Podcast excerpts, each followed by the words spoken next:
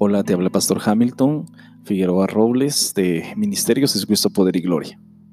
En una presentación anterior estuvimos viendo la primera parte de siete de las siete declaraciones de Jesús en el Evangelio de Juan acerca de yo soy. Y en la presentación pasada vimos con detalle en la introducción cómo al utilizar Jesús esta frase, yo soy, está haciendo referencia a Jehová, el yo soy, el que soy. El nombre de Dios, el creador del universo, Jesús, a pesar de que por años, por siglos, por un par de milenios, han tratado de decir que Jesús solamente era un buen hombre, un buen profeta, con buenas enseñanzas, pero nada más. Todavía hasta el día de hoy salen películas, libros y demás que dicen esto, y aún se han atrevido a decir que Jesús nunca declaró ser Dios, que Jesús nunca lo hizo así que los humanos crearon esta religión llamada cristianismo y que en el siglo 3 o 4 deificaron a Jesús. Pero no, Jesús dijo, yo soy el que soy. Yo soy el verdadero Dios, Dios con nosotros, Jesucristo, el yo soy. Y en el podcast anterior vimos con detalle esto y vimos la primera parte, yo soy el pan de vida. Hoy vamos a ver, eh, yo soy la luz, y nos vamos a referir a Juan capítulo 8, versículo 12 al 20. Yo soy la luz del mundo. El que me sigue no andará en tinieblas, sino tendrá la luz de la vida. Y vamos a estar viendo primero la reacción de los fariseos, aquellos que escucharon estas dos frases y reaccionaron de acuerdo a estas dos frases. Y vamos a estar viendo también quién es Jesús, qué es lo que dice, lo que Él promete y lo que tú tienes que hacer. Vamos a, reaccionar ante esto. Y es mi oración y es la oración de nosotros que puedas reaccionar de acuerdo a la revelación de Jesús, recibiéndole en tu corazón. La pregunta es, ¿dónde estaba Jesús hablando? En el último versículo de Juan capítulo 8, versículo 12 al 21, al 20, nos dice que estaba en el lugar de las ofrendas. Cuando estaba hablando de esto, y si nosotros leemos el contexto, nos damos cuenta que estamos alrededor de la fiesta de los tabernáculos. La fiesta de los tabernáculos era un recordatorio para que el pueblo de Israel de aquel tiempo, eh, de aquellos tiempos que vivieron en el desierto, después de salir de Egipto, y un recordatorio acerca de esta luz que los está guiando en el desierto. En Éxodo capítulo 13, versículo 21 y 22 dice estas palabras. El Señor iba delante de ellos de día en una columna de nube para guiarlos por el camino, y de noche en una columna de fuego para alumbrarlos, a fin de que anduvieran de día y de noche. No quitó de delante del pueblo la columna de nube durante el día, ni la columna de fuego durante la noche. Está haciendo referencia a esto. Jesús está parándose en medio de la fiesta de los tabernáculos, aquella que recordaba esa luz, que los estuvo guiando durante el desierto. Y se para y dice esta frase, yo soy la luz del mundo. ¿Quién es este que dice yo soy la luz? ¿Qué es lo que dijo que causa tal reacción en los fariseos? Mira la reacción de los fariseos, dice el versículo 13. Entonces los fariseos le dijeron, si tú das testimonio de ti mismo, tu testimonio no es verdadero. Al parecer esto lo están diciendo incluso como en forma de burla, porque en Juan capítulo 5, versículo 31 Jesús dijo estas palabras. Y acompáñeme, ahí eh, si usted tiene una Biblia a la mano, y dice, porque son palabras muy idénticas a, lo que el Señor Jesús había dicho, a lo que los fariseos están diciendo. Más los fariseos dicen no escuchaban muy bien. Los fariseos no podían ver esa luz. Alguien que no puede ver la luz significa que está ciego.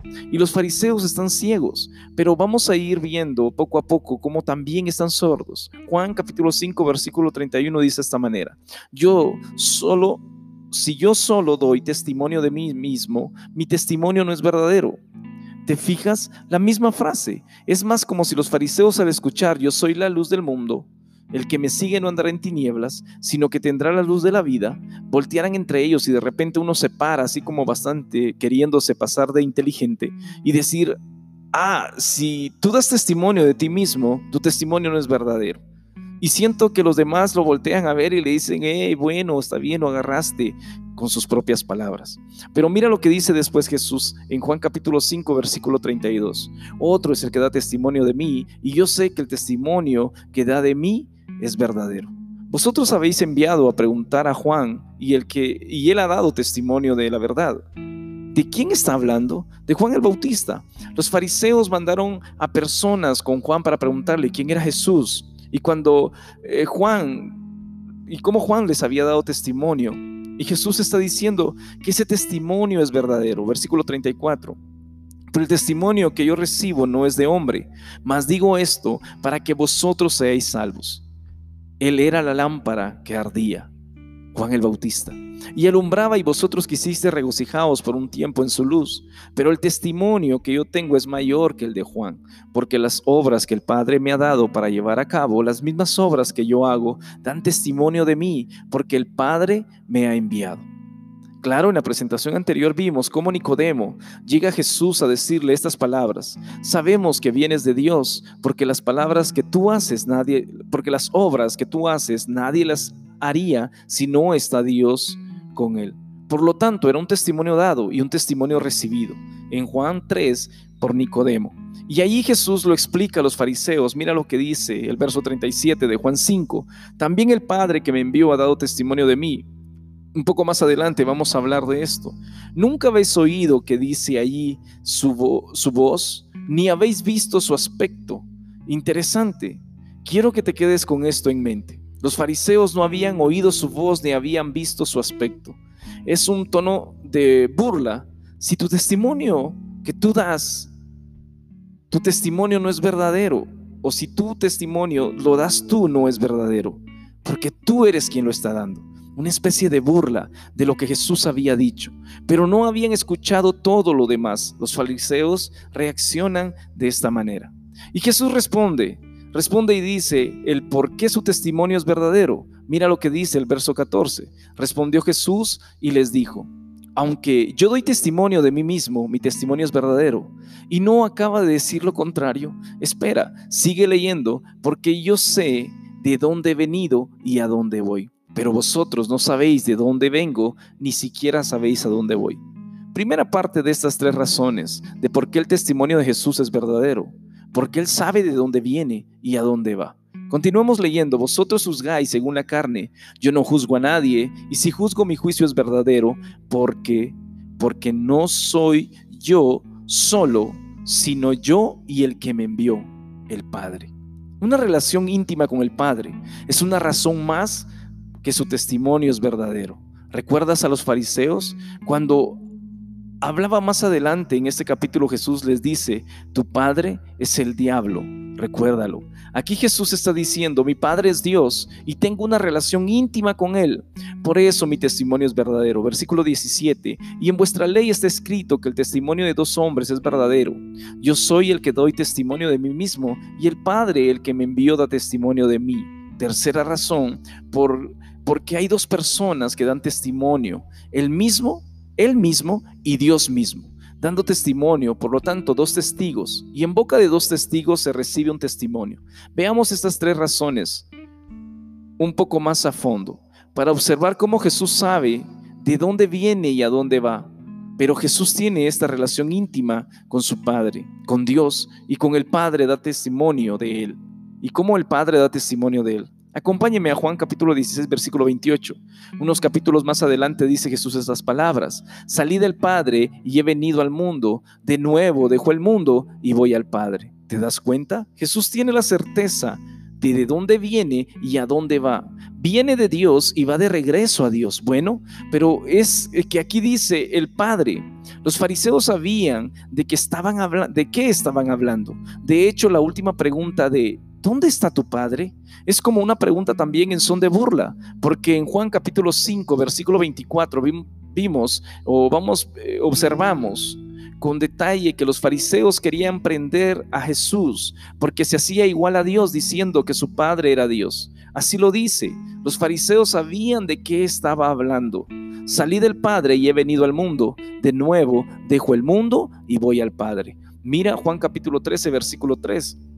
Describiendo este momento en que Jesús se quita el manto, toma una toalla y lava los pies de los discípulos. Justo antes de hacer esta acción, se nos describe esto cuando cenaban. Versículo 3. Sabiendo Jesús que el Padre le había dado todas las cosas en las manos y que había salido de Dios y a Dios iba, se levantó de la cena. ¿Te das cuenta? Sabe Jesús que viene de Dios y va a Dios Primera parte de este testimonio verdadero. Segunda parte, esta relación íntima que tiene con el Padre. Allí, un poquito más adelante, en Juan capítulo 14, versículo 10, Jesús hace una pregunta y dice así, ¿no crees que yo estoy en el Padre y el Padre en mí? Las palabras que yo os digo no las hablo por mi propia cuenta, sino que el Padre que mora en mí es el que hace las obras. Una muestra más de que Jesús tenía una intimidad con su Padre, con Dios. Es la segunda razón para saber que su testimonio es verdad. Tercera razón, el Padre da testimonio de mí. Antes de decir esta frase, Jesús les dice, si en su ley dice que en dos o tres testigos se puede aceptar un testimonio y lo dice en Deuteronomio capítulo 19 versículo 15, no se, se levantará un solo testigo contra un hombre por cualquier iniquidad o por cualquier pecado que haya cometido. El caso será confirmado por el testimonio de dos o tres testigos. Está haciendo referencia a este versículo. Dios dio testimonio de él. Realmente Dios dijo que él era su hijo. Bueno, acompáñame a Mateo capítulo 3. Se narra la historia en que Juan el Bautista está en las aguas y está bautizando para arrepentimiento. Muchos fariseos estaban allí. Mira lo que dice el versículo 7 de Mateo 3. Pero cuando vio que muchos de los fariseos y saduceos venían para el bautismo, les dijo, camada de víboras, ¿quién os enseñó a huir de la ira que vendrá? De repente, al final de este capítulo aparece Jesús, vino de Galilea y vino al Jordán. A Juan y le viene para ser bautizado. ¿Tenía que arrepentirse de algo Jesús? No, no tenía de, nada de qué arrepentirse. De Jesús se dice que Él vino sin pecado a este mundo. No tenía nada de qué arrepentirse. Pero ¿sabes por qué lo hace? Porque Él quiere identificarse contigo. Y Jesús va al bautizo a ser bautizado. Juan le dice, yo necesito ser bautizado por ti. Jesús le dice, mira, deja ahora, así conviene que cumplamos toda justicia. Y cuando sale dice el verso, el verso 16, Después de ser bautizado, Jesús salió del agua, inmediatamente y he aquí los cielos se abrieron, y él vio el Espíritu de Dios que descendía como una paloma y venía sobre él, y he aquí se oyó una voz de los cielos que decía, este es mi Hijo amado en quien me he complacido. Qué interesante es esto. Momentos antes, recuerdas que te dije, pon esto en tu mente. Los fariseos no escuchaban la voz de Dios, no le habían visto a Dios. Y aquí dice que habían fariseos y saduceos. No unos cuantos, muchos. Y quizás algunos de los que estaban enfrentando ahora a Jesús en la porción que estamos viendo el día de hoy, y ellos eh, pudieron ver el cielo abrirse, y pudieron ver el Espíritu Santo descender como paloma, y pudieron escuchar la voz que decía, este es mi Hijo amado en quien tengo complacencia. ¿Te gusta para un testimonio? Qué testimonio tan impresionante. De repente escuchar una voz del cielo y diciendo estas palabras, abrirse el cielo y escuchar estas palabras. Este es mi Hijo amado en quien tengo complacencia. Los fariseos creo que escucharon esto. Este es mi Hijo amado en quien tengo complacencia. Y sabes que siento que los fariseos dijeron, no, no, no puede ser, es Jesús. Yo sé de dónde vino. Se, se vino caminando. Ahora resulta que es el Hijo de Dios y Dios tiene complacencia en él. No, no lo creo. Yo creo que se quedaron sordos, no podían ver, no podían escuchar. Si el día de hoy tú escuchas que el Señor te está llamando, no cierres tus oídos, no cierres tus oídos, porque quizás te va a volver a hablar y ya no vas a creer que es Dios. Mejor si escuchas a Dios. Si escuchas hoy hablándote, a tu corazón haz caso, recíbelo, atiende lo que Él te va a decir. Los fariseos no escuchaban, los fariseos eran ciegos, eran sordos, no podían escuchar esta frase, yo soy la luz del mundo, el que me sigue no andará en tinieblas, sino que tendrá la luz de la vida. Ellos no le reconocieron como la luz, pero hubieron otros que sí lo hicieron otros que sí le reconocieron como la luz. Y uno de ellos son sus discípulos. En Juan capítulo 17, versículo 8, Jesús está orando al Padre y dice esta frase. Porque yo les he dado las palabras que me diste y las recibieron y entendieron que en verdad salí de ti y creyeron que tú me enviaste. Qué interesante. Mira este pequeño dato. Les he dado las palabras, o sea, escucharon. Y luego dice ahí, las recibieron. Y luego sigue diciendo allí, conocieron verdaderamente que Dios había enviado a Jesús su Hijo. Qué interesante. Si hoy estás escuchando estas palabras, recíbelas. Si estás escuchando a Dios, recíbelo. Y vas a conocerle. Los discípulos le conocieron. Otra persona que le recibió está en Lucas capítulo 2 y narra este acontecimiento en que José y María llevaban a Jesús al templo para dedicarlo a Dios. Y una persona, una persona llamada Simeón, hombre justo y piadoso, nos describe Lucas 2, esperaba. Estaba esperando la consolación y le había sido revelado, dice ahí, por el Espíritu Santo, que no vería la muerte antes que viese el ungido del Señor. ¿A quién hacía referencia? Al Mesías, al Cristo, a Jesucristo, movido por el Espíritu Santo, va al templo y tiene a Jesús en sus brazos. Versículo 28 de Lucas capítulo 2, le toma en sus brazos, bendijo a Dios diciendo así, ahora Señor despides a tu siervo en paz, conforme a tu palabra, porque han visto mis ojos tu salvación. ¿A quién tenía en sus brazos? A Jesús la cual has preparado en presencia de todos los pueblos, luz para revelación a los gentiles y gloria de tu pueblo Israel. ¿Qué dice allí? Luz. Simeón reconoció a Jesús como la luz que viene al mundo. Mateo 4 escribe o describe su evangelio dirigido a los judíos y cita una, y otra vez a los profetas del Antiguo Testamento. Y en Mateo capítulo 4, versículo 14, 15 y 16 narra algo. Tierra de Zabulón y tierra de Neftalí, camino del mar al otro lado del Jordán, Galilea de los gentiles. El pueblo asentado en tinieblas vio una gran luz, y a los que vivían en región de sombra de muerte una luz les resplandeció. Ya estaba revelado así por el profeta Isaías que la luz iba a venir, que un pueblo dice ahí asentado en tinieblas iba a ver gran luz, que los asentados en sombra de muerte, luz les iba a resplandecer. Qué hermoso. Otros le reconocieron, los fariseos, ciegos, sordos, a esto. En Mateo capítulo 17, una escena hermosa en los evangelios acerca de la transfiguración de Jesucristo se transfigura en un monte y él se lleva a Pedro, a Juan, a Jacobo y dice ahí en el verso 2 de San Mateo capítulo 17, y se transfiguró delante de ellos y su rostro resplandeció como el sol y sus vestiduras se volvieron blancas como la luz. Juan, de hecho, testificó de esto en su primera carta. En la primera carta de Juan capítulo 1 versículo 1 dice estas palabras lo que era desde el principio, lo que hemos oído, lo hemos visto con nuestros ojos, lo hemos contemplado y palparon nuestras manos tocante al verbo de vida. ¿A quién está haciendo referencia? A Jesús. Juan 1.1.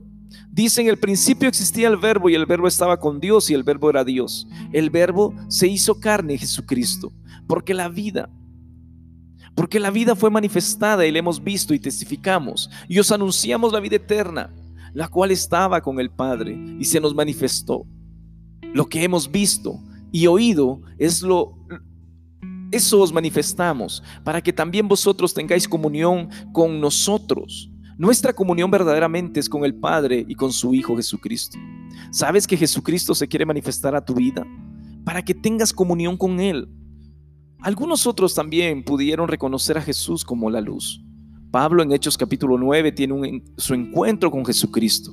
En Hechos 9 se narra el momento en que Pablo está camino a Damasco respirando amenazas de muerte. Dice ahí en Hechos capítulo 9, persiguiendo a los cristianos, camino a Damasco, versículo 3 de Hechos 9 dice así. Y sucedió que mientras viajaba, al acercarse a Damasco, de repente resplandeció en su derredor una luz del cielo.